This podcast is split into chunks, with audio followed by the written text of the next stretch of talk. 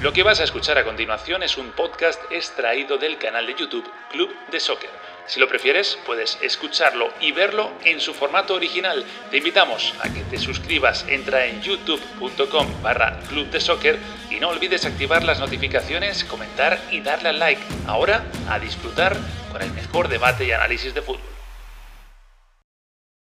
¿Qué tal? ¿Cómo estáis? Bienvenidos a Club de Soccer un día más. Hoy es sábado 27 de febrero. Estamos en directo, son las 7 y 24. Van a ser ahora mismo en el este, en los Estados Unidos. Aunque un saludo a todos los que nos veis, que sabemos que estáis en todas las partes de la geografía del planeta. Aquí hemos llegado a tener a gente de Australia, gente de, de cualquier lugar. Así que nada, a todos bienvenidos. Ya sabéis que esto al final es un formato en el que estaremos aquí tres personas dialogando, comentando, analizando, sobre todo hoy lo que ha pasado en ese Barça-Sevilla. Ahora os cuento de qué vamos a hablar, pero que está abierto a que todos vosotros podáis también eh, participar y ser uno más con vuestros comentarios, con vuestras preguntas, con, lo que queráis, ¿no? Con vuestra opinión. Lo iremos mostrando ahí en la, en la pantalla. Solemos juntarnos un buen grupo ¿eh? y además cada vez más consolidado, con gente que se involucra más. Hay muy buenos analistas, por cierto, entre la gente que nos ve asiduamente, así que vamos a ver hoy eh, ¿Cuánto nos juntamos? Bueno, Barça, perdón, Sevilla-Barça, he hecho Barça-Sevilla. Sevilla-Barça. Ha ganado el equipo de Kuman, ha ganado bien además, ¿eh? 2 por 0, con un planteamiento nuevo a nivel eh, táctico. No nuevo, porque ya había usado este año en alguna ocasión, pero sí que yo creo que inesperado. A lo que creo que la ha pillado contrapié. Ahora vamos a ver qué les ha parecido a Alejandro Figueredo y a Daniel Chapela. Y eh, hay muchas cosas que sacar de esto, ¿no? Porque el Barça, este resultado unido al de Elche, al del Elche del otro día, le mete de nuevo ahí arriba. Eh, es verdad que tiene que jugar todavía este fin de semana tanto Atlético como Real Madrid, pero los puntos al final están ahí muy pegados y también abre una nueva perspectiva, un nuevo panorama de cara al partido de vuelta de la Copa del Rey, que tienen que jugarlo este miércoles en el que lleva ventaja el Sevilla. Vamos a ver qué pasa, ¿no? Hay mucho de qué hablar. Un gran Messi con gol, con asistencia para el gol de Dembélé. Y en fin, que vamos a arrancar de una para comenzar ya con el análisis, como os digo, con Daniel Chapela, con Alejandro Figueredo y con todos vosotros. Ya estamos ahí 11 conectados, ese número va subiendo y espero que los comentarios también. Comenzamos, edición sabatina de Club de Soccer. Hoy, por cierto, con música nueva, a ver si os gusta.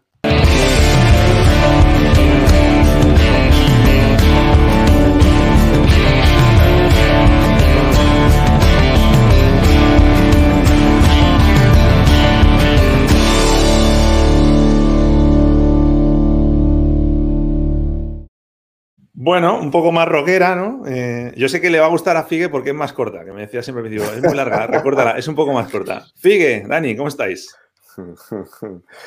Hola, ¿qué tal? Un saludo a los dos. Muy buena la música. Me, dan ganas de salir a la presión, como el Barça de Kuman hoy. Uf, sí, la verdad que Un abrazo para, para, Dani, para el presidente del club, para, para Nacho y para todos los amigos que están, del otro lado. Este, es un placer poder acompañarlos. Para la orquesta, ¿no? Para la música que están aquí tocando. Están en vivo, ¿no? Ahí en el, en el fondo, ¿no? Están aquí, están aquí, están todos. ¿Qué pasa, chicos? ¿Cómo estáis? Ahora, ahora os traigo una guitarra para que veáis que es, que es de verdad. a ver, por ahí. Eh, a mí me cuesta, a mí me cuesta. ¿eh? Antes de, entrar en el partido en sí, a ver si, si, compartimos o no. Teniendo en cuenta lo que ha pasado en las últimas jornadas en, en la Liga de España y cómo está la tabla de posiciones y lo que queda por jugar, eh, me parece que hay como una suerte de cuadrangular que comenzaba a jugarse hoy, con, los partidos que quedan entre los rivales pesados, ¿no? Y este era un partido en el que podía perfilarse alguna situación y yo creo que el, que el Sevilla sale mal herido, ¿no? De cara a ese cuadrangular y de mm. cara a la perspectiva, me parece que ya podríamos considerarlo como un, como un triangular y no un cuadrangular. Sí, sí, sí. Además es un cuadrangular, Dani, esto lo decías tú el otro día, lo destacábamos, que en concreto en esta jornada se convertía en un hexagonal, ¿no? Porque juegan los seis primeros entre ellos. Sí, sí.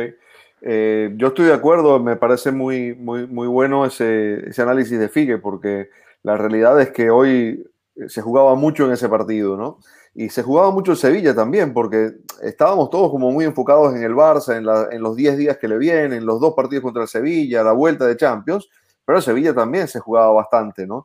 Porque si ganaba hoy, eh, sobrepasaba al Barça, quedaba en una posición muy sólida y esto lo ha dejado herido. Yo creo que no solo lo deja herido en la clasificación, lo deja tocado para el partido de la semana que viene de Copa, porque eh, tiene una ventaja, es verdad, muy sólida, un 2 a 0 que, que le va a permitir jugar con una cierta holgura, pero yo creo que el Barça salió muy reforzado de la victoria de hoy. Luego vamos a hablar de ese partido de Copa, cómo puede influir. Vamos, eh, si queréis, primero un poco más al, detalle del, partido. Un partido que estaremos todos de acuerdo, claro protagonista eh, Leo Messi. Yo, creo que sí hay dos detalles del partido hoy. Uno es Leo Messi y otro es eh, el cambio de dibujo de, Ronald Koeman que hacíamos referencia antes. ¿no?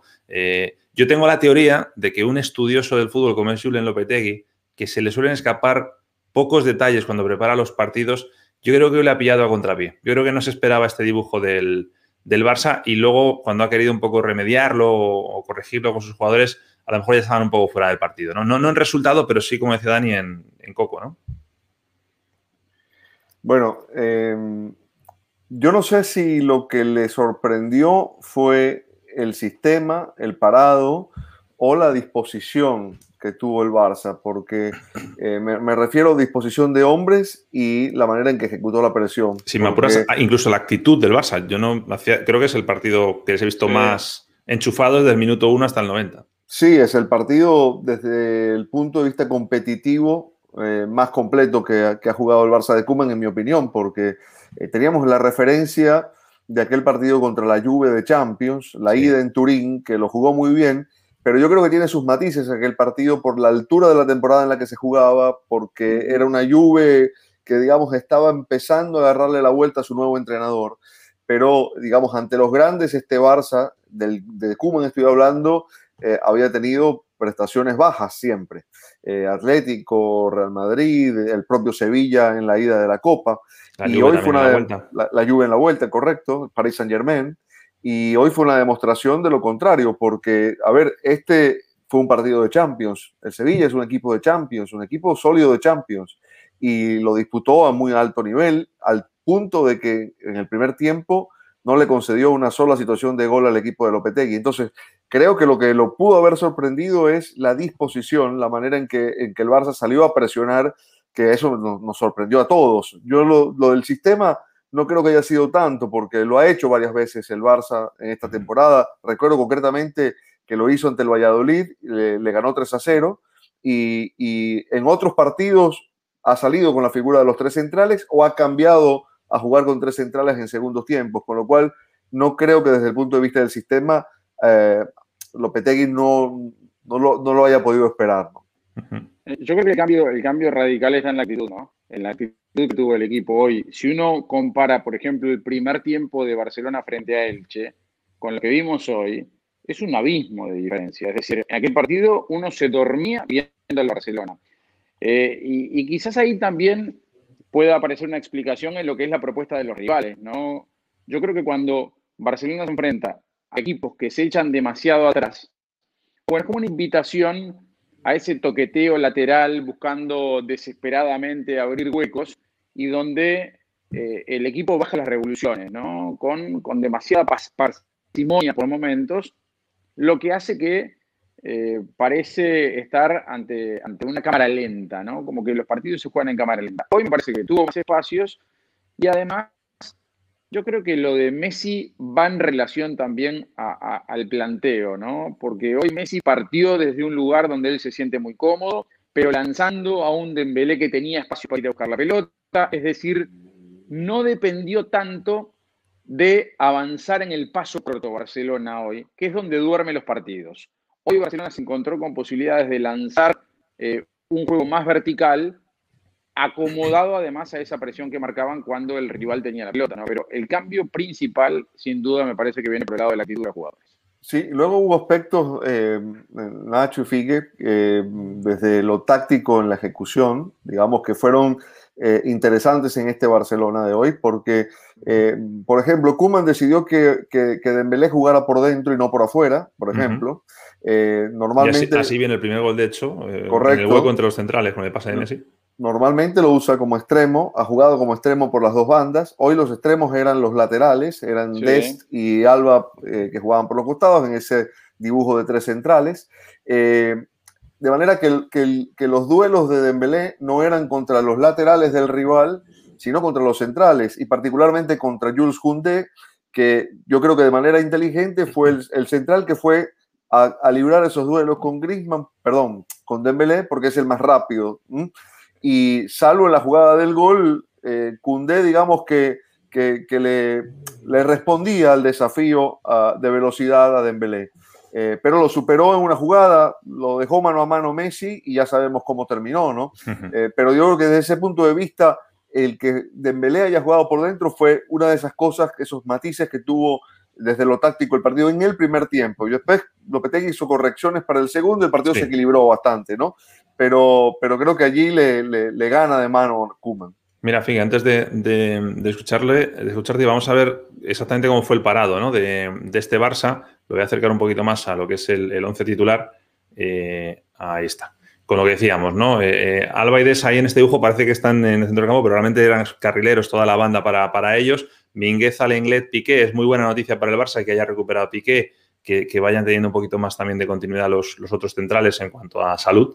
Y luego el doble de Busquets de John. Muy buen partido de Busquets, por cierto, que esto ya últimamente no es tan fácil decirlo. Y luego lo de Pedri, que por cierto se ha ido lesionado, eh, vamos a ver para cuánto, parece que es muscular, se ha ido con, con, muletas. Pues claro, también es un jugador que en esa posición en la que ha estado hoy es tan versátil que te, te, puede sorprender por cualquier lado del campo. ¿no? Es decir, al final es una posición de enganche de 10 que le da mucha libertad y que libertad más talento todos sabemos en qué se puede traducir en el caso de este jugador. Sí, pero además eh, cuando eh, las opciones que tiene Pedri cuando mira alrededor son, son todas muy buenas, ¿no? porque tiene a Dion cerca, tiene a Messi cerca, es decir, está muy bien, muy bien acompañado. Eh, quiero decir con respecto a lo de Piqué, por ejemplo, que el propio zaguero confesó que está jugando más minutos de lo que esperaba. Cuando planificaron el retorno con Kuman, se encontraron por las necesidades que está jugando más y por ahí se lo está exigiendo un poquito más. Y la contracara, la mala noticia es la nueva lesión de Araujo, ¿no? Que volvió y También, solo minutos canta, ¿no? Esto es una muy mala noticia, tanto para, Barcelona como para la propia selección uruguaya, en virtud de lo que pueda pasar eh, si es que arranca finalmente las eliminatorias nuevamente en este año, ¿no? Ahora, hay un detalle más de, de, esto, del parado de Kuman hoy, y es que con la línea de tres centrales, eh, de alguna forma protegió también a, a Piqué, porque digamos, físicamente está tratando de encontrar su, mejor condición, no está lo rápido que, puede estar, con lo cual, eh, eh, flanqueado por, por Mingueza y Lenglet, había una cortina de seguridad por delante, ¿no? Eh, para él e incluso también para sus dos compañeros de, de, saga, porque Piqué era el que sobraba, ¿no? Y, en ese sentido siempre estaba la, la, sensación de que algún duelo que pudieran perder los centrales, los dos centrales de derecha e izquierda, podía ser corregido por Piqué eh, cayendo a las espaldas de ellos. No fue necesario, porque la verdad, la manera en que el Barça se posicionó y presionó impidió que, Sevilla lo atacara en el primer tiempo, me refiero, ¿ah? que lo atacara mucho. Al contrario, yo, no hubo un remate entre los tres palos en los primeros 45 minutos. El cambio que hace Lopetegui para el segundo tiempo dio una muestra clara de que el, técnico entendía que con, con, esa manera de plantear ya no podía seguir. Es decir, fue Lopetegui el que pasó a línea de tres centrales en el segundo tiempo para equilibrar el partido, para equilibrar la mitad de la cancha también, para darle velocidad por afuera con, con y con Oliver, eh, para apurar un poco más también la, subida de los dos extremos, de, de Des y de, y de, Alba. Y yo creo que el partido se emparejó eh, a partir de esos movimientos, ¿no? No al punto de, de que diese la sensación de que el Barça tenía en peligro su victoria, pero sí eh, un partido más de, cara a cara de lo que había sido hasta ese momento. ¿no? Voy a hacer una lectura yo un poco en tono de, broma, que es que también el tener a esos tres centrales, eh, acostumbrados como estamos a ver al Barça, a verles sufrir en los últimos minutos, te permite que Piqué pueda subir de delantero y te sigues quedando con dos centrales, ¿no? que al final es un poco lo que recurren siempre, como, como con Ramos. Igual, igual, yo creo que, a ver, el segundo gol llega en el tramo final, ¿no? Este, pero, pero mucho quizás eh, fantasearon con que el partido se le pudiera complicar al Barcelona. Es decir, porque,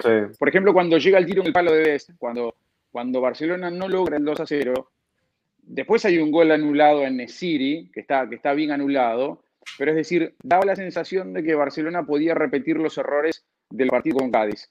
Volviendo a, la reacción de Lopetegui de cara al segundo tiempo, yo creo que también ahí hay como, eh, tiene que hacer una culpa el entrenador, ¿no? Porque por ejemplo, teniendo a Nesiri, que es el goleador del equipo, que es una de las principales figuras del campeonato, está atravesando un gran momento, no teniendo al caso Campo, que, es una baja muy importante, yo creo que fue un error la, integración inicial de, de, Lopetegui. Como se dice habitualmente, es como que tiró medio tiempo, ¿no? A mí me parece que hay eh, un, error en la conformación del equipo de parte del entrenador. Hay un tema además con el Sevilla, no sé si, coincidís, que es que mm, a lo mejor estoy siendo un poco injusto aquí porque lleva muy poquito tiempo y evidentemente no es el jugador que ahora mismo a lo mejor tiene que dar el do de pecho, pero em, yo noto que, en el Sevilla, cuando está Papu Gómez y coincide en el césped con Rakitic, el ritmo de partido del Sevilla baja mucho. Eh, la intensidad de... Yo, yo creo que es, este Sevilla cuando ha escrito sus mejores páginas este año ha sido, entre otras cosas, cuando ha sido capaz de meter una intensidad tremenda al partido y una velocidad a veces también eh, que el rival no te ha podido responder. Y para mí creo que la incorporación del Papu Gómez es muy buena, pero tiene ese punto ¿no? de negativo. Yo creo que cuando se juntan dos jugadores, no tiene que ser necesariamente que sean veteranos, ¿eh? pero es verdad que ralentizan el juego. Yo creo que eso lo notan al final todos los que están alrededor. No sé si lo veis así también. Sí, puede ser, pero también eh, en, el dibujo de ese primer tiempo, eh, Lopetegui hizo jugar a, Papu Gómez sobre, sobre un costado. Es decir, eh, armó la mitad de la cancha con Fernando, Jordán y, y Rakitic. Y, no fue que jugó de enganche Papu Gómez, ¿no? se, tiró, se tiró generalmente sobre la izquierda, ¿no? Es decir, que perdió un poco de, de peso. Yo, yo, yo diría que que puede tener cabida, pero necesita otra estructura, ¿no? Es decir, eh, que el equipo esté armado de otra manera. Eh, estaban aquí comentando ya algunos de los, de los amigos eh, que están conectados, por ejemplo, Alberto Williams, hablaba precisamente del Papu, cuando mejor actuó fue de revulsivo y no de titular, eso es una realidad. Puede ser. Lo que pasa es que yo insisto en el tema de, por eso lo he dicho con, mucho matiz, ¿no? El comentario que es un jugador que está llegando. Es decir, eh, tampoco le podemos exigir al Papu Gómez ahora que, entre y cambie al Sevilla cuando además el Sevilla estaba haciéndolo bien. Es una sensación que tengo yo de haberle visto jugar en estos primeros partidos, que sí que baja un poquito el, ritmo, ¿no? Por cierto, del Sevilla, eh, no sé si creéis, bueno, lo decía un poco antes Dani, que se ha caído un poco con lo que ha pasado hoy a nivel deportivo de resultados, a nivel de, cabeza, pero fijaros que yo siempre he dicho, y lo he dicho aquí incluso, y, me acuerdo desde hace, hace, años, incluso en BIN, cuando estaba San Paoli, de que el Sevilla le falta todavía para poder decir voy a competir una liga. O sea, es un, es un, equipo muy competitivo de torneos más cortos, pero a largo plazo yo creo que es un equipo que le falta, le falta cosas. Creo que con Lopetegui están en el buen camino, que cada vez tiene una plantilla más, más amplia, más fiable, eh, pero no sé, creo que ha quedado demostrado en el día de hoy. Y luego tiene un tema que ya es de siempre, que la suele, la suele liar contra los equipos grandes. bueno, eh, ese es el tema. Claro, ahí está el tema. Y sobre todo con, esta campaña como estaba planteada, donde esos equipos grandes han perdido una enorme cantidad de puntos contra equipos eh, inferiores al Sevilla, es donde ahí hay que demostrar, bueno, para qué está el Sevilla, ¿no? Es decir, que ha hecho una gran campaña hasta ahora, nadie lo puede dudar. Pero yo creo que lo de hoy es un golpe para la interna desde el punto de vista de, medir confianza. Es decir, son esas derrotas que te pegan porque te bajan un poquito la realidad. Más allá de los puntos. Más allá de los puntos. Hoy era un momento, me parece, en la interna del plantel para decir, bueno, estamos para pelear por la liga. Sí, pero para demostrar eso hay que ganarle al Barcelona y hoy no lo pudo hacer. No solo no lo logró, sino que estuvo muy lejos de competir en el partido. Y ese me parece que termina siendo eh, el, mal peor, ¿no? Para, para, para Lopetegui. Me da la sensación que hoy el Sevilla se va repleto de dudas. Y es lo peor que le puede pasar a un equipo cuando tiene una racha de cosas tan importantes como se le viene en los próximos días. Sí, yo creo que el Sevilla es capaz de competir en una serie, en una serie de eliminación directa, por ejemplo, contra cualquier equipo de Europa, no de España, de Europa. Bueno, sí, campeón de la Europa League, no, no olvidemos, ¿no? Tal cual, y, recuerdo, bueno, su partido de Supercopa contra el Liverpool, cómo fue, ¿no? Contra el Bayern, perdón, cómo, fue. Muy luchado, muy competido, ¿no? Eh, superado sí, pero muy competido el partido. Nos falta ver el, el Tigres Sevilla, ¿eh? Para ver el triangular ese. Digo, porque son los dos que le han competido al Bayern en las Supercopas y en el Mundial, pues nos falta el ah, Tigre Sevilla para ver quién queda segundo. No, yo lo que iba a decir es algo que, puede sonar muy, muy básico como fórmula, pero, pero creo que puede valer. Eh, si uno ve los 11 titulares hoy de Sevilla y de Barcelona y se pregunta cuántos de esos 11 de Lopetegui hoy serían titulares en el Barça, y a mí me sale un nombre nada más, no sé ustedes, Cundé. No me sale otro. Entonces hay, una diferencia de, ¿eh? categoría. Hay una diferencia de categoría. Te puedo añadir uno pero es un poco trampa, que es Rakitic. Si hubiera sido en el Barça, lo mismo estaba jugando todavía, porque, solo sea por la, por la jerarquía podría estar jugando. Mira, nos plantea aquí una cosa, eh, Joel, y me, viene bien porque además es un tema que quería tratar yo y que dice, eh, ¿qué opinamos de quién puede sustituir a Pedri en los próximos eh, partidos? La posición que ha jugado hoy, Pedri perfectamente es la que podría delegar en Messi y, y que en punta Messi deje espacio a algunos de los ausentes que ha habido en el día de hoy, que eran unos cuantos. O sea, sin ir más lejos, el, de más renombre es el propio Griezmann, ¿no? Eh, y por ahí lo quería lanzar yo también. ¿Cómo, veis ahora en este posible nuevo dibujo la, inclusión de, los ausentes, ¿no? Griezmann, cuando se recupere Coutinho, el propio Bradway. Bueno, y, no hay que descartar a Ricky Puch, ¿no? Porque es cierto que, que, que, Kuman no le dio la, la entrada que muchos querían, pero cuando entró no lo hizo mal y creo que por características de juego es el más parecido. Me parece a mí que hoy día, teniendo en cuenta hasta la edad, el movimiento, la concepción del juego, yo diría que, podría ser una opción. Sí, yo también. Lo que pasa es que, siendo un poco fieles a la realidad, al ser Kuman el que decide eso, ¿no? Y ser Ricky Puch, a lo mejor ahí de repente. Bueno, le, ha dado más confianza últimamente, ¿eh? Sí, eso sí. se lo ganó el jugador, yo creo, porque fue persistente, fue terco, digamos, Ricky Puch, que no se quiso ir y, le, quiso demostrar al técnico que podía tener un lugar y se lo ha ido demostrando, ¿no? Eh, creo que eso es mérito del futbolista y yo estoy de acuerdo que es una alternativa. En un sistema como el de hoy, por ejemplo, jugando con dos interiores por detrás de Messi, puede ser perfectamente Ricky Puch, que no le va a dar evidentemente lo mismo que Pedri, que además de, de, juego atildado con la pelota aporta mucho en labores defensivas, sobre todo para presionar, es, es un jugador de un valor eh, inconmensurable.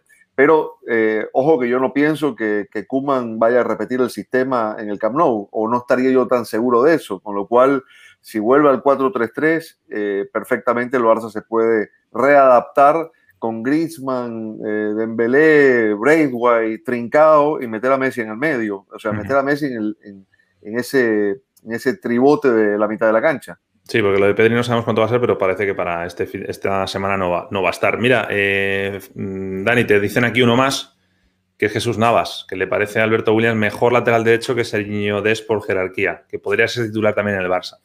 Bueno, lo que no sé si llegaría alguna vez al Barça por la edad que tiene ya y, la operación sería difícil, pero bueno, si fuera realidad que él estuviera en el Barça, sí podría competirle evidentemente ese puesto a, a Serginho, ¿no? Eh, por aquí nos saludan también desde, desde Uruguay.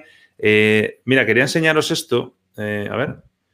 Dice también Gilles Chirón, que le acaba de poner ahí el mensaje. Se saca solo de la titularidad Griezmann. Ha tenido momentos buenos, pero le cuesta mantener el nivel. Es verdad que Griezmann, después de aquella entrevista con, con Valdano, ¿no? pegó un subidón. No sé si tuvo algo que ver o no, Jorge, en esto. Pero, pero es verdad que luego ha vuelto a la, a la irregularidad suya, ¿no? O sea, va combinando partidos muy buenos muy destacados con partidos en los que dices, bueno, ¿dónde está Grisman? ¿no? ¿Dónde está? Y después está, y después está la mala suerte que puede tener, eh, que se entienda bien, ¿no? Entre comillas, que cuando no está el equipo levanta. Porque a veces también pasa eso, ¿no? Un, jugador es elegido para dejar el campo y si los demás no, no funcionan, bueno, vuelve rápidamente la oportunidad. Pero con el partido de hoy, por ejemplo. Hoy es un ejemplo. Este, claro, parece la, da la sensación de que Griezmann hoy perdió un poquito de pie, ¿no? No, no, digo que se aleje definitivamente, ni mucho menos, pero, pero sí que, que, no creo que hoy lo haya extrañado nadie, ¿no? No, para nada. Yo, yo, creo que una de las cosas positivas de Kuman, eh, a mí me gustaría hablar después un poco más de esto. Una de las cosas positivas ha sido que eh, atiende a la meritocracia a rajatabla. ¿no?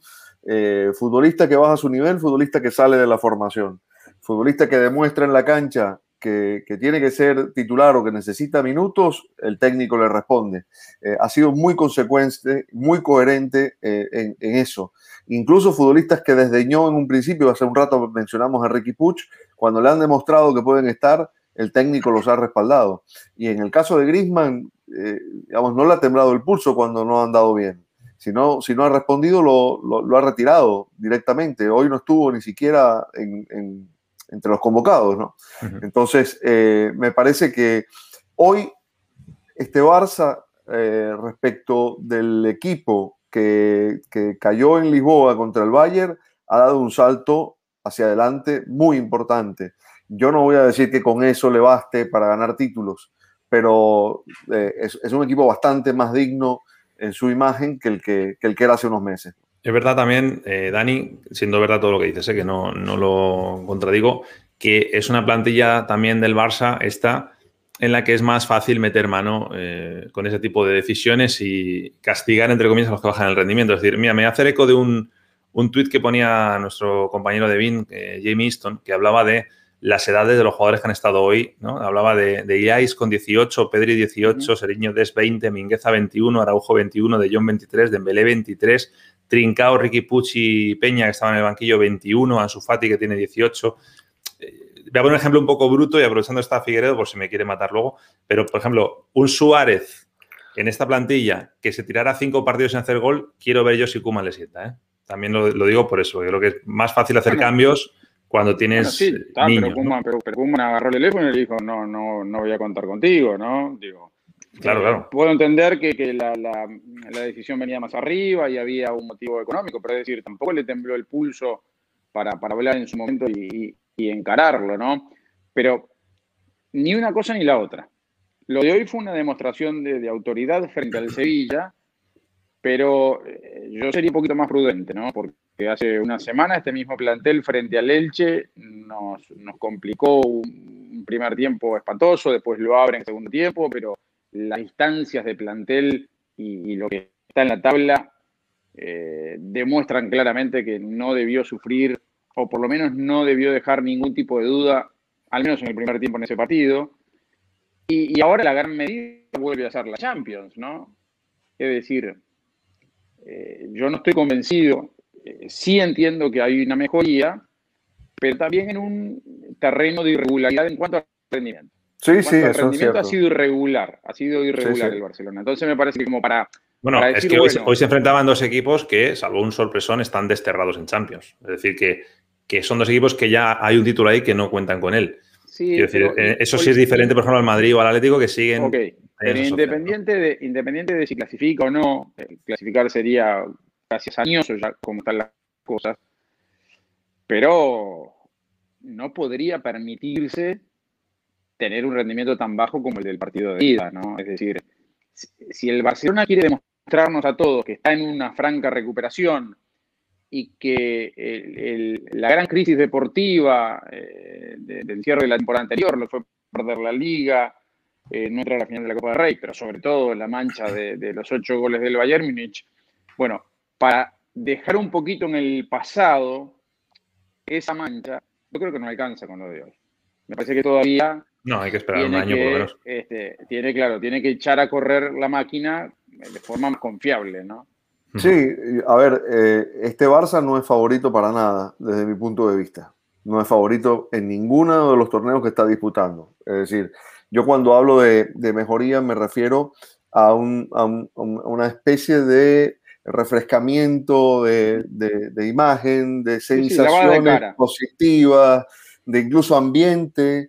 Eh, uno no está dentro de ese vestuario, pero nota en las actitudes de los futbolistas, en la manera en que celebran los goles, la, que hay como una especie de, espíritu solidario, de, compromiso con el entrenador.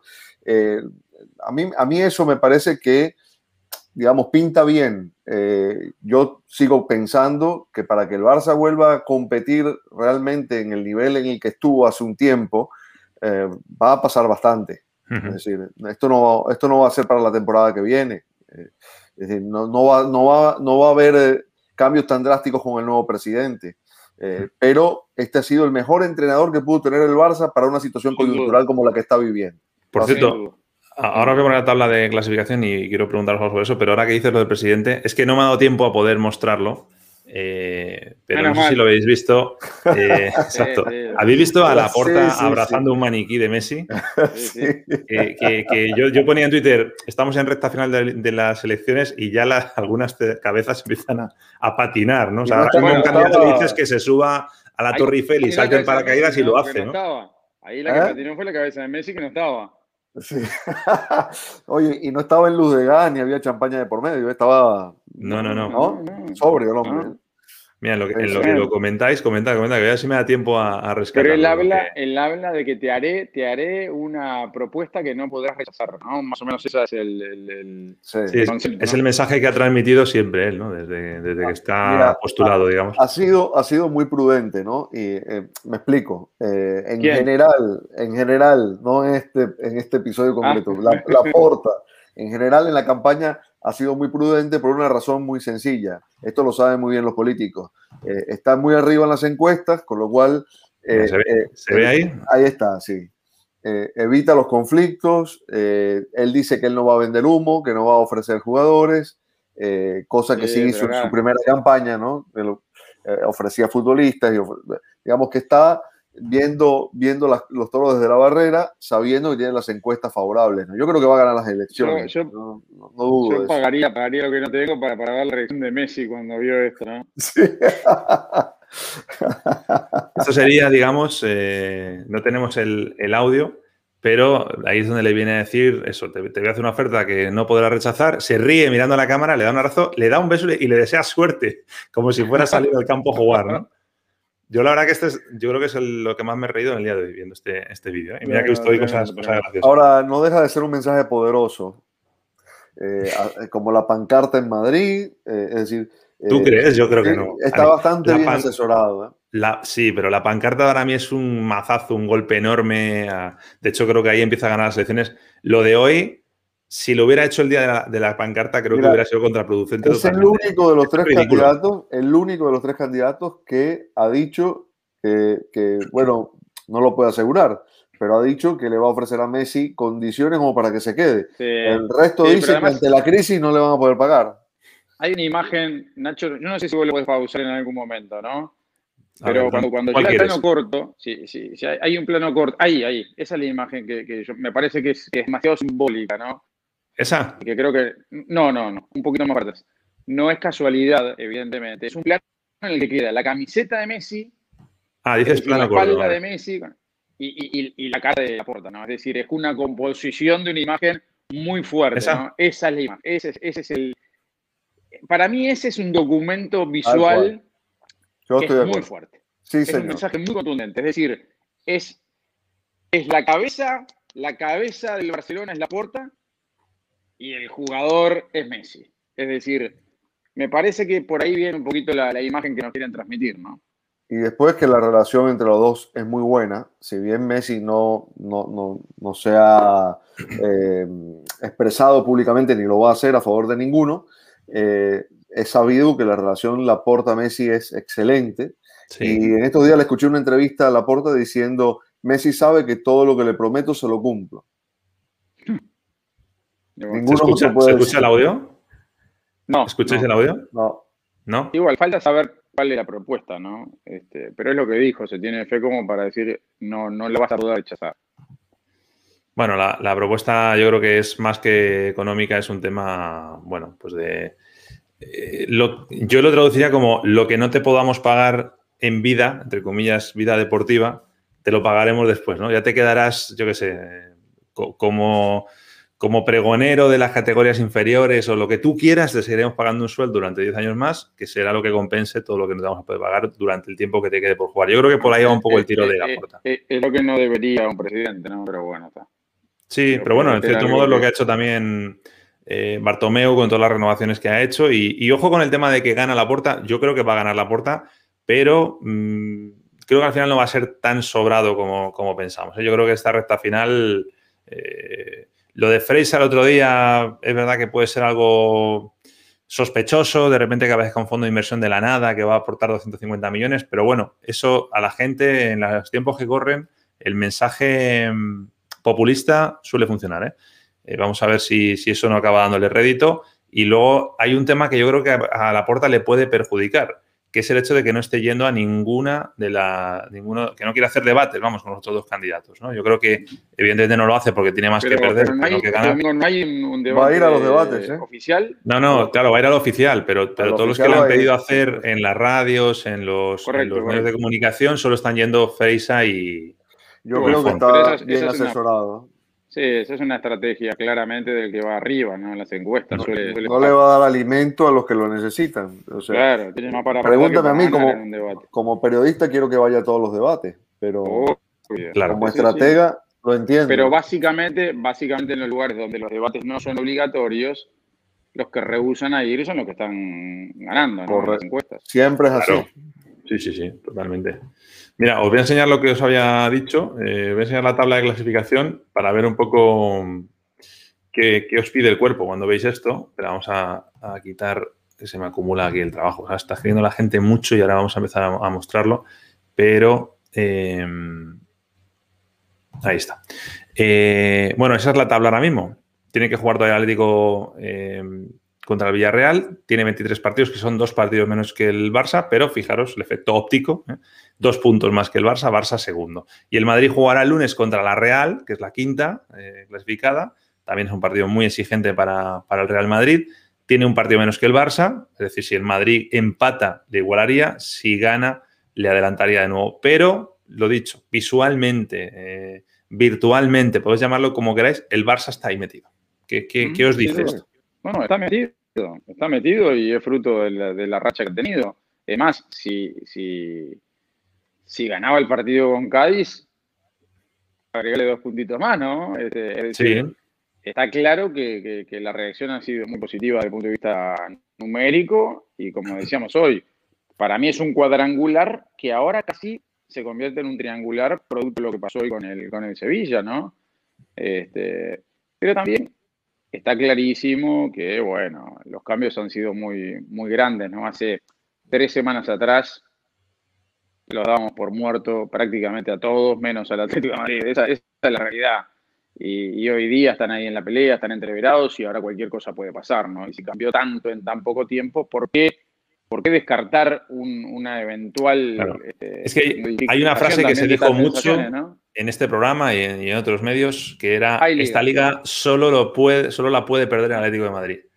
Y es que está pasando. Tampoco es una racha tan mala la del Atlético, pero si juntamos los dos pinchazos contra el Levante, el otro día también pierden Champions, vamos a ver mañana, ¿no? Es decir, ya son muchos y eso Celta, ya te puede mermar aquí.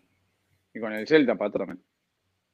Es verdad, sí, Sí, lo que pasa es que entre el Celta y Levante hay una victoria entre, uy, entre medias, ¿no? Que si le claro, rompo la mesa. Eh, fíjate, el Barcelona hoy eh, logró su novena victoria consecutiva de visitante, eh, eh, que es un dato significativo respecto de la No, temporada y- anterior. Y, y Dani, te digo más, hablo de memoria, creo que son 17 victorias y 3 empates, los últimos 20 partidos del Barça en la liga.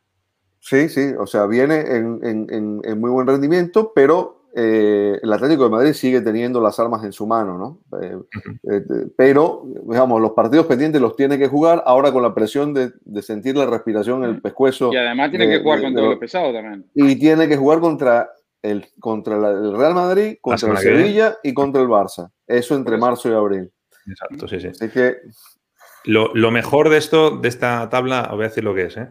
Es que el Barça ya tiene 25 partidos. O sea, ya no tiene ninguno pendiente, que eso, a mí yo cuando nos quitamos esa etiqueta de un partido menos, dos partidos menos, de verdad que yo respiro cuando llegamos a ese momento de la temporada, a ver si ya se lo quito también al Atlético, que lo tiene pendiente contra, contra, contra el Athletic Club, más el del Villarreal ya sería 25, y luego el Madrid que tiene que jugar ya estarían también con, con 25. O sea que eh, se, agradecerá ya que todos estén a la misma altura en cuanto a partidos eh, jugados. ¿no? Dice aquí Francisco Salazar que le están pisando los talones al Atlético de Madrid, Madrid y Barça. Pues sí, de, de eso estábamos hablando, ¿no? A ver, a ver cómo queda. Oye, antes de irnos, y ahora que está más gente también conectada, eh, quería preguntaros un poco cómo afecta esto también a, a la eliminatoria de, de Copa del Rey por profundizar un poquito más, aunque un poco ya lo hemos comentado, pero a todos los que estéis conectados, aprovechad cuando terminemos de hablar de ese punto, eh, todo lo que nos pongáis aquí en el chat de preguntas o comentarios de lo que queréis que hablamos, ahí le dedicamos cuatro minutitos, cinco minutitos antes de irnos a, a todo eso. Eh, voy a lo que os digo, lo que es Copa del Rey. Recordemos que esto fue en la ida, en el Pijuán, 2 a 0 para el equipo de Lopetegui. Eh, ha cambiado muchas cosas. Ha cambiado la confianza del Barça, la confianza del Sevilla. El resultado sigue siendo dos goles a favor del, del Sevilla. ¿Creéis que realmente esto afecta mucho a, al partido del próximo miércoles en el Camp Nou? Yo creo que sí. Yo, yo creo que, a ver, eh, no es un ¿En, gol. ¿En qué? ¿En qué ahora el Barça sí, Sí, cree y antes no, a lo mejor? eh, eh, para mí la cabeza, lo que más pesa es en la cabeza.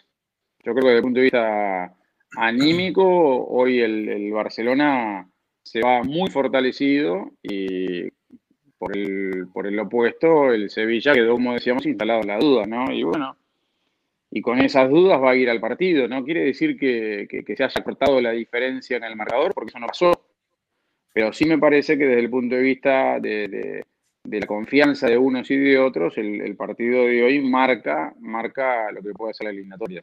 Sí, totalmente. Te, llena de, confianza. Pensemos simplemente en el escenario inverso, que el Barça hubiese perdido hoy contra el Sevilla, cómo llegaba a intentar levantar la eliminatoria, ¿no? Eh, e, esto le da, le da seguridad, le da confianza, le da sensaciones de que el rival no está eh, tan distante como podía haber parecido, que, no solo le puede competir, que le puede ganar, que lo puede hacer con argumentos, que incluso eh, puede llegarlo a minimizar como ocurrió hoy, ¿no? al, equipo que con el Atlético de Madrid menos goles recibía, lo logró vulnerar. Eh, un, equipo además que siempre ha sido eh, muy solvente, que te genera muchas ocasiones por partido, lo limitó a, un puñado de ellas. Es decir, eso te da, te da fortaleza, yo creo, ¿no? Después, evidentemente que el partido lo tiene que jugar y levantar un 2-0 no es sencillo, pero se juega en el Camp Nou, ¿no? Eh, uno asume que, que, puede ser un partido abierto, ¿no? no, no, creo que el, que el Sevilla lo plantee de otra manera hacer un juego que, al que recurrimos mucho en estas alturas de temporada y sobre todo hemos recurrido mucho ahora que ha empezado otra vez la Champions, que es los porcentajes, cómo están las eliminatorias, ¿no? si yo no, hablo, hablo de memoria. Yo no entro con el porcentaje, ya, que el 85% era del, del, Atlético de Madrid. No, yo no recuerdo cuánto estaba, pero, pero más o menos, si hacemos una media, podría ser 70-30, ¿no? Para el Sevilla, cuando acabó el partido de ida. ¿Tanto ha cambiado con lo que decís? Ahora, de repente, incluso a que haya más porcentaje para el Barça o no. O sea, realmente la, psicología sí, pero los goles también hay que hacerlos, ¿no? ¿Os atrevéis a dar un porcentaje? Yo sí, yo, lo veo 60-40 a favor del Sevilla. O sea, le ha bajado un poquito, pero sigue estando arriba. Yo estoy, en el camino, pero me animé un poquito más, 55-45. Bueno, bueno. ¿Sabéis quién sería bueno que nos diera porcentajes de esto? Julen Lopetegui, que nos dijera el porcentaje ayer y el porcentaje de hoy, a ver qué, a ver qué decía, ¿no? Pero bueno. Bueno, pues nada, lo vamos a dejar por aquí. Eh, a ver.